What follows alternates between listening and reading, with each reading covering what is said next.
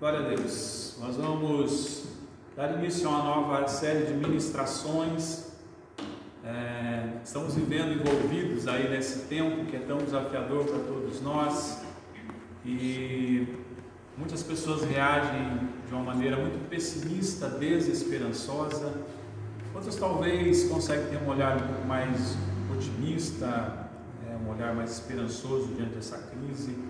Mas na realidade nós devemos buscar as orientações do Evangelho, as respostas do Evangelho, as soluções do Evangelho. Por isso, nós vamos começar então uma nova série de ministrações falando sobre isso, falando sobre o impacto do Evangelho em tempos de crise. É claro que o Evangelho impacta em todos os momentos, mas de uma maneira muito especial para esse momento. Vamos perguntar qual é o impacto do Evangelho sobre nós e vamos responder cada domingo é, trazendo uma ministração específica e hoje nós vamos falar sobre o poder do Evangelho. Então serão é, é essa série de mensagens serão com quatro capítulos de um livro. Precisa acompanhar todos para entender bem. Nós vamos começar do começo, como a gente sempre diz, falando sobre o poder do Evangelho. E um texto das Sagradas Escrituras que é, que a gente lança a mão quando a gente fala sobre o Evangelho quando Paulo escreve os Romanos, capítulo 1, versículo 16, e a palavra do Senhor nos diz assim: Pois não me envergonho do Evangelho, porque é o poder de Deus para a salvação de todo aquele que crê, primeiro do judeu e também do grego. Romanos 1, 16. Nós vamos orar mais uma vez pedindo a graça e a bênção do Senhor. Senhor, nesse tempo agora que nós vamos é, especialmente meditar na palavra do Senhor, que o Senhor fale conosco. Senhor, Deus, traga as tuas orientações, tuas diretrizes, lança a tua luz sobre os nossos corações, nossas mentes, ó Pai. Obrigado por cada vida que está aqui nesse momento, é, de alguma forma, Senhor Deus, conectado, é, através, Deus, das várias plataformas as quais nós estamos transmitindo é, é, esse culto, Pai, mas que seja sobretudo participando. O Espírito Santo do Senhor é aquele que está em todos os lugares, aquele que é onipresente, onisciente, onipotente, portanto pode tocar os corações. Que o Senhor fale conosco, ministrando nossas vidas, essa é nossa oração, em nome de Jesus. Amém. Senhor. Bom, o assunto que tem tomado o, os nossos pensamentos e as nossas conversas nos últimos dias é um vírus. Tudo gira em torno de um vírus. E não é para menos. Nós estamos falando de um vírus muito contagioso, muito perigoso e letal. O vírus é tão poderoso que gerou uma verdadeira arruaça no sistema de saúde e no sistema econômico mundial. Gerou uma verdadeira arruaça na cadeia produtiva e na cadeia consumidora, na dinâmica da família, um pouco mais restrito, mas na dinâmica da sociedade, um pouco mais amplo. Gerou uma arruaça, uma desorientação quanto ao presente, presente momento e uma indefinição quanto ao futuro. O vírus é tão poderoso, podemos assim dizer, que parou o futebol brasileiro algo que era inimaginável acontecer, a Premier League, é, a liga do futebol é, inglesa, das mais poderosas do mundo, parou até a NBA, a liga de basquete profissional americana. O vírus é tão poderoso que adiou os Jogos Olímpicos. O vírus é tão poderoso que manteve as crianças longe das salas de aula. O vírus é tão poderoso que parou todas as festas, ou pelo menos deveria ter parado. O vírus é tão poderoso que deteve a Disney e Hollywood. O vírus é tão poderoso que fechou os cinemas. O vírus é tão poderoso que fechou as fronteiras dos países e interrompeu praticamente todas as viagens internacionais. O vírus é tão poderoso que acabou com um aperto de mão Fazia dois meses que eu não vi o Eliezer, né, e não pude apertar a sua mão. Impediu o abraço e fez todo mundo esconder o rosto através de uma máscara. Atrás de uma máscara, aliás. Mas nessa noite, nós queremos falar sobre algo muito mais poderoso. Estamos iniciando uma nova série de mensagens, ainda que os nossos cultos continuem online por enquanto, e nessa série nós vamos falar sobre o impacto do Evangelho em tempos de crise. E hoje, especificamente nessa ministração, nós vamos falar sobre o poder do Evangelho. E no texto que nós lemos no início, apenas um versículo das Sagradas Escrituras, o apóstolo Paulo, divinamente inspirado, escreve que o Evangelho é o poder de Deus. Prestou atenção no que eu disse? O Evangelho é o poder de Deus. Só que o Evangelho não é um poder destruidor, mas construtor. O Evangelho não é um poder para o mal, mas para o bem. O Evangelho não é um poder para a condenação, mas é um poder para a salvação. O Evangelho não é um poder para gerar morte, mas para gerar vida. E já que nós vamos falar sobre o Evangelho, talvez a pergunta mais básica né, que nós podemos fazer, simples, seja essa: do que se trata o Evangelho? Nós vamos usar algumas afirmações do grande teólogo e intérprete, para quem é, navega aí, né, pela, pela teologia, conhece bem esse nome, é um intérprete bíblico chamado William Barclay. Esse grande teólogo William Barclay foi citado pelo reverendo Hernandes Dias Lopes em seu comentário sobre o Evangelho de Marcos, em que ele comenta sobre exatamente sobre o Evangelho, do que se trata o Evangelho, e eu quero citar então, pedir a permissão aqui pelo nosso irmão, para o nosso irmão William Barclay, para é, fazer a sua citação. Do que se trata o Evangelho? Respondendo essa primeira pergunta principal, e nós vamos fazer algumas afirmações sobre isso. Primeiro, trata-se, né, quando a gente está falando sobre o Evangelho, trata-se de boas novas com respeito à verdade. O Evangelho é a boa nova que abre os olhos das pessoas em relação à verdade divina. O Evangelho fala de Jesus Cristo, que é a própria encarnação da verdade, é a verdade em pessoa, podemos assim dizer. Trata-se, em segundo lugar, de boas novas de esperança. Do que se trata o Evangelho? O mundo sem o Evangelho é profundamente marcado pelo desespero, pela desesperança. Tira o Evangelho, que é o poder de Deus, que é a boa nova de salvação de Deus, e o mundo estará em desespero. Então, o Evangelho é a esperança para o mundo. Em terceiro lugar, trata-se de boas novas de paz. O ser humano sem o Evangelho é um ser em conflito, como diz o reverendo Hernandes, é uma casa em guerra. Já o Evangelho é a mensagem de paz para os corações. Trata-se também de boas novas com respeito às promessas de Deus. O Evangelho testifica das promessas de Deus, promessas de acolhimento, promessas de aceitação e promessas de comunhão com Deus quando nós estávamos longe. Então Deus promete nos acolher, o que aconteceu efetivamente em Jesus Cristo. Trata-se também de boas novas com respeito à imortalidade. Para o homem sem Deus, a vida é finita, limitada, mas à luz do Evangelho, a morte foi vencida e a vida eterna se revelou muito propício para esses dias, quando nós temos visto milhares e milhares de morte, mortes e as pessoas estão refletindo sobre como vai ser depois que tudo acabar aqui. O Evangelho trata-se das boas novas com respeito à imortalidade, isso nos traz esperança de uma vida futura e eterna com Jesus Cristo. Mas em sexto lugar, trata-se de boas novas de salvação. O Evangelho traz a libertação, desculpa, traz a libertação da condenação do pecado e oferta do dom precioso da vida eterna. O Evangelho, resumindo, queridos, é o poder de Deus para mudar tudo absolutamente tudo. Então nós vamos nessa noite pensar e responder a pergunta que afirmações principais nós podemos fazer sobre o poder do Evangelho. É claro que não dá para esgotar tudo num sermão de 30 a 35 minutos. Então nós vamos falar sobre duas coisas principais. Primeiro, queridos, nós vamos dizer que o Evangelho é o poder de Deus para a salvação.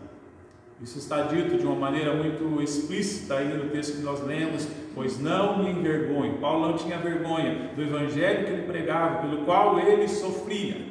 Pois não me envergonho do Evangelho, a razão de que ele não se envergonhava e sofria para pregar esse Evangelho, porque é o poder de Deus, o poder de Deus para a salvação de todo aquele que crê. Então nós vamos afirmar essa primeira verdade: o Evangelho é o poder de Deus para a salvação.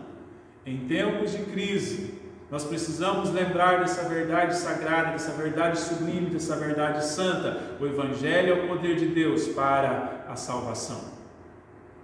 O Evangelho é o poder de Deus para operar a salvação do ser humano condenado. Mas talvez a grande pergunta que as pessoas fazem quando a gente está falando, quando os pastores falam, quando nas igrejas se fala sobre isso é: do que eu preciso ser salvo? Para que eu preciso de um Salvador? De repente há alguém inflamado falando, você precisa de salvação, e essa pessoa do outro lado fica imaginando, perguntando, do que eu preciso ser salvo? Por que eu preciso de um Salvador? Para a gente entender melhor isso, eu preciso contar para você nessa noite a verdadeira história do mundo. É isso que nós encontramos na das páginas do livro de Deus, que é a Bíblia, as Sagradas Escrituras. Eu vou resumir a verdadeira história do mundo falando sobre seis atos. Toda a história do mundo, segundo a Bíblia nos conta que nós cristãos cremos que a verdadeira história do mundo se resume em seis atos. Vamos lá eles então, peço a sua atenção para você entender qual é a verdadeira história do mundo. O primeiro ato, queridos, é o ato da criação. A criação é o primeiro ato, é onde tudo começa.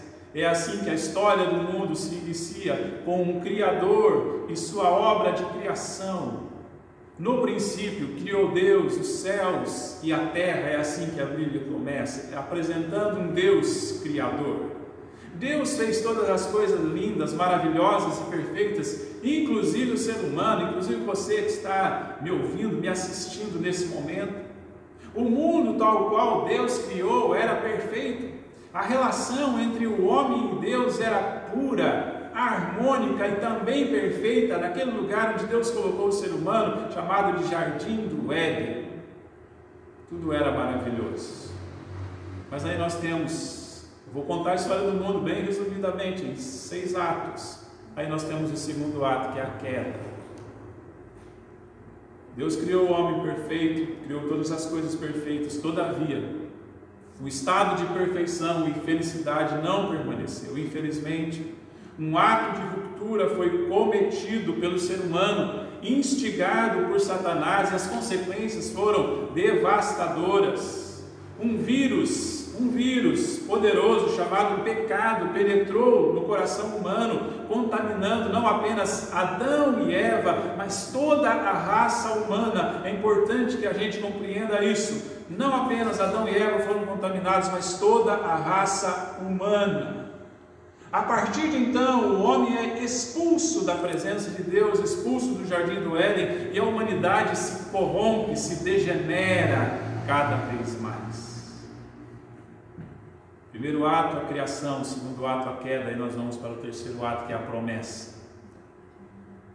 Então, Deus criou as coisas perfeitas, o ser humano perfeito, mas houve a queda. No entanto, Deus não desiste do ser humano e faz uma promessa de que um dia as coisas poderiam, voltariam a ser como antes. Então Deus elabora um plano de resgate e decide que, a partir do chamado de um homem, conhecido, chamado de Abraão. Ele iria formar um povo exclusivamente seu, que é Israel, para posteriormente fazer desse povo, fazer surgir o Messias, o ungido do Senhor, que viria resgatar o ser humano, é Jesus Cristo. E boa parte da Bíblia, desde Gênesis 12 até o final do Antigo Testamento, trata dos preparativos de Deus para o cumprimento desta promessa. E nós vamos para o quarto ato, que é a redenção. Começamos com a criação, houve a queda, há uma promessa e agora nós temos a redenção. Este é o ponto central da história do mundo. No tempo apropriado, que a Bíblia chama de Kairos, o tempo de Deus, a plenitude dos tempos. Então, nesse tempo apropriado, Deus envia o seu redentor à terra, Jesus Cristo. Sua encarnação, que é bem conhecida, seu nascimento, seu ministério, e especialmente sua morte, sua ressurreição e sua ascensão, seu retorno aos céus, são para executar o plano de resgate da humanidade que precisava ser salva por causa da queda. Isso, querido. Porque o pecado impõe às pessoas uma pena que é a morte porque o pecado atrai sobre os seres humanos a ira e o furor de Deus, precisamos entender isso. Porque o pecado imputa ao ser humano a condenação eterna. Porque o ser humano não pode salvar-se, auto-salvar-se, salvar a si mesmo. Porque nenhum ser humano é capaz de satisfazer a justiça de Deus, o Deus justo e santo porque sem derramamento de sangue não há remissão, o que nós lemos nas Escrituras. Por tudo isso, por todas essas razões, Jesus é entregue para morrer em nosso lugar e em nosso favor, vertendo o seu sangue na cruz do Calvário e executando cabalmente o plano de redenção. Precisávamos de um redentor. Jesus Cristo é o nosso redentor. Contando a história do mundo em seis atos, o quinto ato é o que a gente chama de igreja. A igreja é o corpo de Cristo. A igreja é o povo de Deus em missão no mundo, em cada momento da história. A história de Jesus como redentor, que eu acabei de contar resumidamente para vocês, precisava ser compartilhada. A boa nova do Evangelho precisava ser anunciada e espalhada por toda a terra. A boa nova do Evangelho precisava chegar até você neste momento, para você que me ouve, me assiste nesse momento.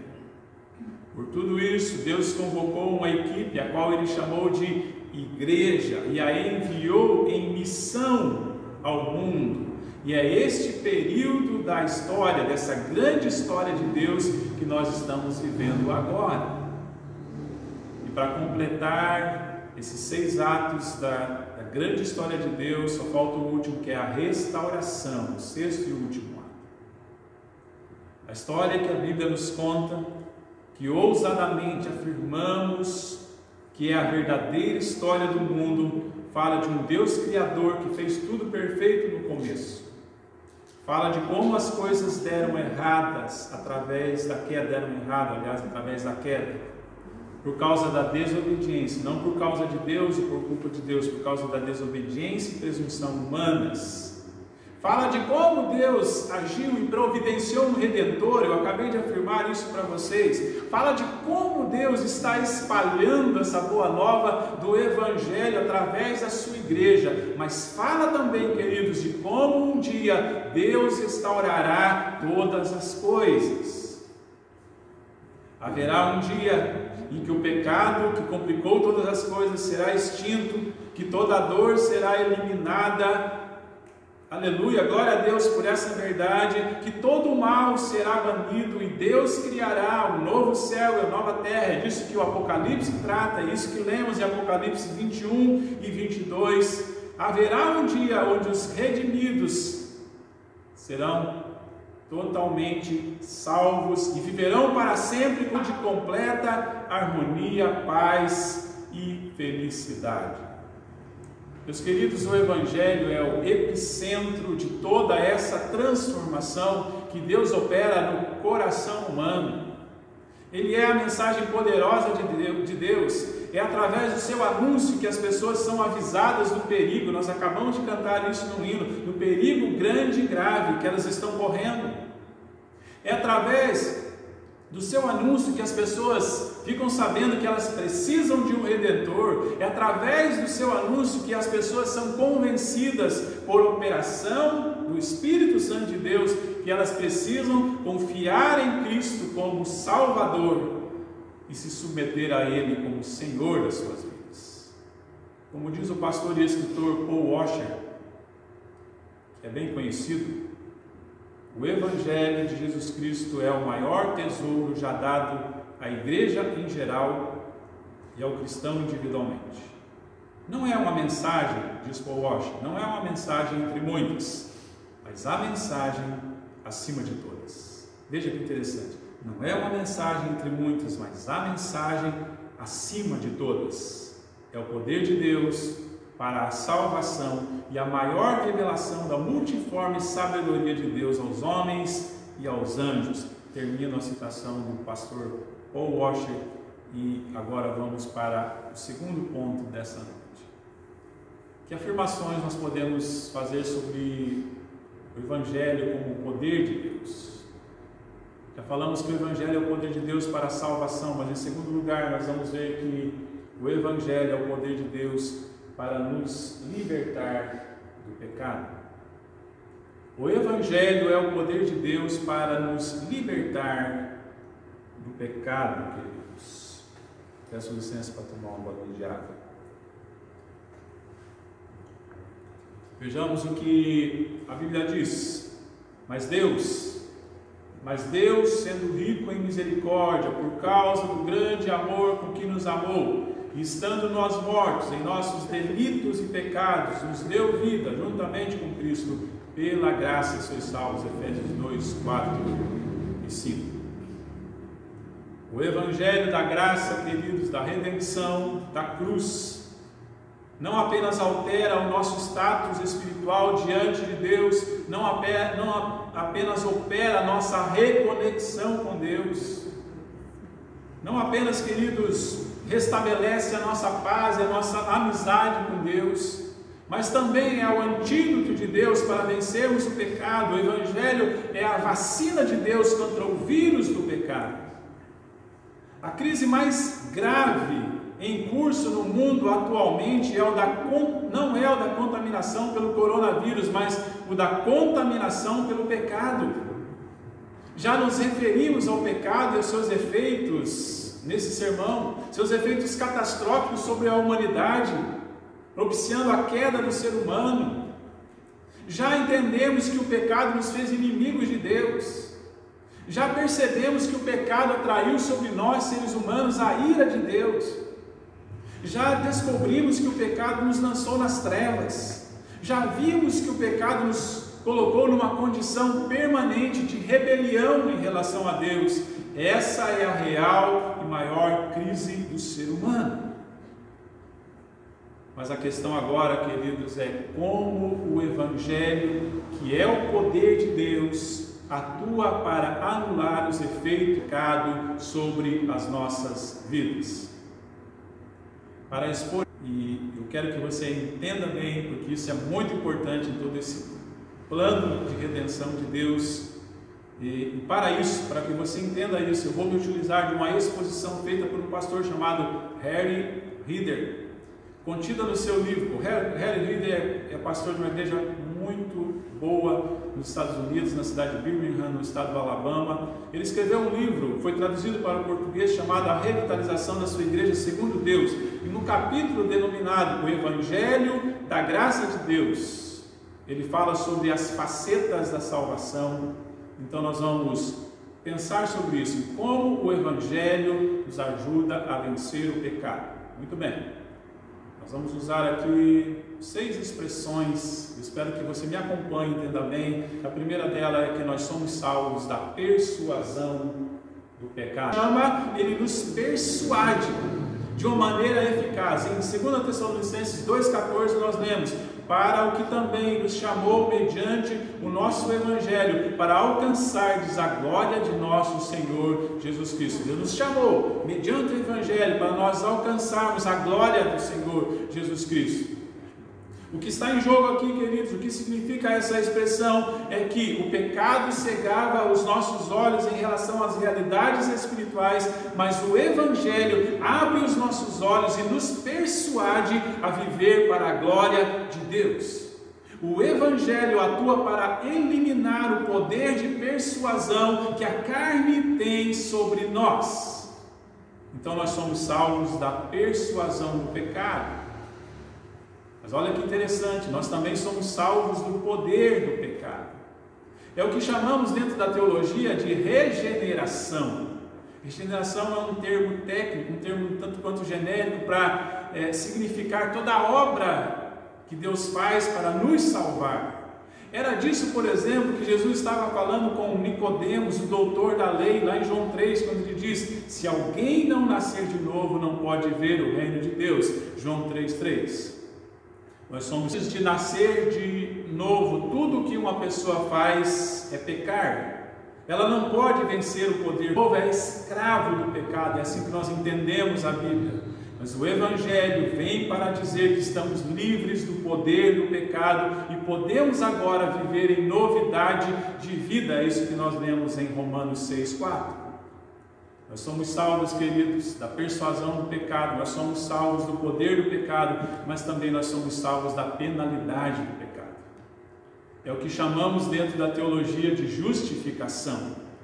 Quando Deus nos concede um novo coração, Ele também nos concede um novo registro, um novo DNA, uma nova identidade. Quando cremos em Cristo, a sua justiça é imputada a nós e a penalidade do pecado, que era a morte, é retirada. Você entende isso? Por isso que nós somos salvos da penalidade do pecado. E aí nós precisamos lançar mão de um versículo bíblico que explica muito bem isso, que é João, João 3, João 6, 23, aliás, porque o salário do pecado é a morte, mas o dom gratuito de Deus é a vida eterna em Cristo Jesus, nosso Senhor. O salário, a penalidade do pecado é a morte, mas o dom gratuito de Deus é a vida eterna em Cristo. E há outro versículo que eu preciso citar: justificados, pois, mediante a fé, temos paz com Deus por meio de nosso Senhor Jesus Cristo. Nós somos salvos através do Evangelho da penalidade do pecado. O Evangelho também nos mostra que nós somos salvos da posição de pecado, ou da posição do pecado. Isso é o que nós chamamos de adoção dentro da teologia. Citando o autor já mencionado, o reverendo Harry Reader, quando Deus nos chama pelo seu Espírito, nos dá um novo coração e nos declara justos aos olhos de Deus e também nos insere numa nova família. Isso é muito dramático, porque antes nós éramos, segundo as Escrituras, filhos da ira. Estávamos longe de Deus por causa do pecado, mas agora, através da obra de Jesus Cristo, nós somos salvos, nós somos aceitos como seus filhos e inseridos na sua família, fomos espiritualmente adotados. É o que a Bíblia diz: porque não recebestes o espírito de escravidão para viverdes outra vez atemorizados, mas recebestes o espírito de adoção, baseados no qual clamamos: Abba, Pai. Romanos 8, 15. Mas nós somos também, queridos, salvos da prática do pecado. É o que chamamos de santificação dentro da teologia. As bênçãos da regeneração, justificação e adoção que nós já nos referimos, nos são concedidas plenamente quando nós cremos em Cristo. No entanto, a bênção da santificação continua ao longo da nossa vida. Estamos sendo salvos, essa linguagem que a Bíblia usa, estamos sendo salvos da prática do pecado. Através do processo de santificação, Deus nos torna mais parecidos com Jesus dia a dia, pela obra progressiva do Espírito Santo. Olha só o que a Bíblia diz: no sentido de que, quanto ao trato passado, vos despojeis do velho homem que se corrompe segundo as concupiscências ou desejos do engano, e vos renoveis no espírito do vosso entendimento, e vos revistais do novo homem, criado segundo Deus em justiça e retidão, procedentes da verdade. Efésios 4, 22 a 24. Nós somos salvos, queridos, somos salvos da prática do pecado. Mas uma sexta afirmação sobre isso é que nós seremos salvos da presença do pecado. Isso é o que nós chamamos de glorificação dentro da teologia. Essa é a fase dessa obra de Deus que ainda está no futuro. Um dia seremos absolutamente livres do pecado. E nós podemos afirmar e confiar que Deus faz a obra completa então, olha só o que a Bíblia diz no versículo que esse é bem conhecido: Estou plenamente certo que aquele que começou boa obra em vós há de completá-la até o dia de Cristo. Filipenses 1, 6. O que nós entendemos aqui é que Deus começou a obra e Ele tem o compromisso de completá-la. estamos ou seremos da presença do pecado e um dia estaremos com Cristo em um lugar e numa condição em que o pecado já não existirá. Meus queridos, o Evangelho é o poder de Deus, é o poder de Deus que nos liberta do pecado. Olha só que construção que a gente encontra em vários autores. No passado, Deus salvou o crente da condenação do pecado. Nenhuma condenação há para os que estão em Cristo Jesus. No presente, o crente está sendo salvo, sendo salvo do poder do pecado. E no futuro, o crente será salvo completa e eternamente do poder e da presença do pecado. O pecado realmente é um problema gravíssimo, mas o Evangelho é o, antídoto de Deus. Jesus Cristo, queridos, é o poder de Deus para a sua salvação. Nesse tempo de crise, eu tenho certeza que tem sido assim. Quando as dúvidas existenciais vêm à tona, a gente tem percebido que as dúvidas existenciais, o temor em relação ao futuro aparece, as questões espirituais voltam a fazer parte da nossa agenda, nós precisamos chamar a sua atenção e desafiar você algumas coisas fundamentais, e assim eu quero terminar nessa noite. Vamos mostrar ali Eliezer. Veja Seis afirmações finais que eu quero fazer. Primeiro, veja a Bíblia como um livro que conta a grande e verdadeira história do mundo. Creia na Bíblia como palavra de Deus. A Bíblia conta a verdadeira e grande história do mundo. É aí que nós entendemos como o mundo começou, como ele está, por que ele é assim e qual é a solução para tudo isso. Lembra dos seis atos que eu expus para vocês nessa noite. Segundo, creia no Deus único, eterno e criador de todas as coisas. Creia em Deus. Deus onisciente, onipresente, onipotente, Deus soberano, Deus gracioso, Deus amoroso, Deus criador de todas as coisas. Terceiro, entenda a realidade e a gravidade das consequências do pecado. Eu expus sobre isso. Expus a gravidade desse vírus chamado pecado, a sua letalidade. Uma letalidade é, sem precedentes. Mas também entenda, queridos, como eu falei, qual é a obra e como através do Evangelho nós podemos vencer o pecado.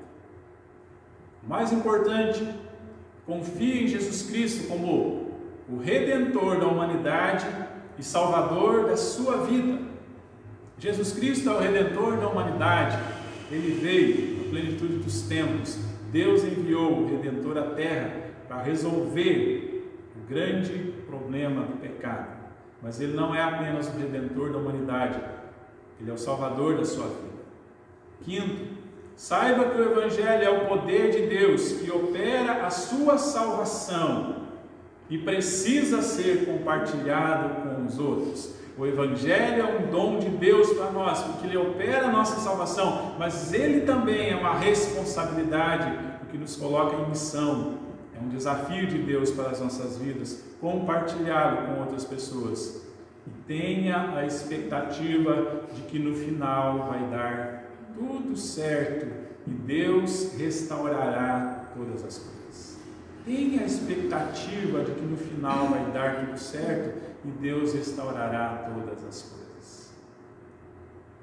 Eu estou me lembrando agora de uma de uma ilustração, de uma história que eu ouvi certa vez sobre essa questão de que no final vai dar tudo certo. Talvez você conheça essa história.